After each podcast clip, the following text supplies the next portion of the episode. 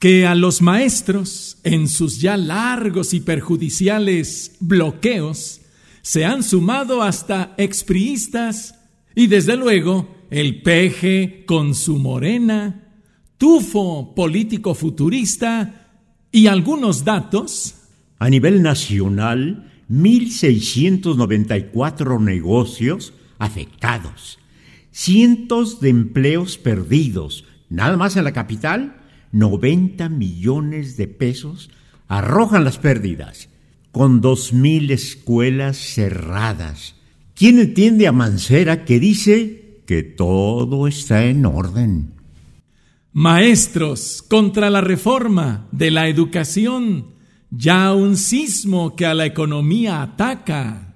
Lo dramático ya asoma. El desplome del turismo de Acapulco, igual Oaxaca.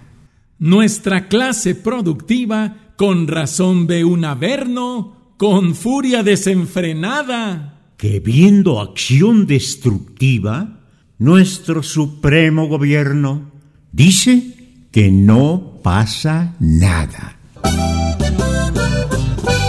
Está llevando la madre y tú como si nada.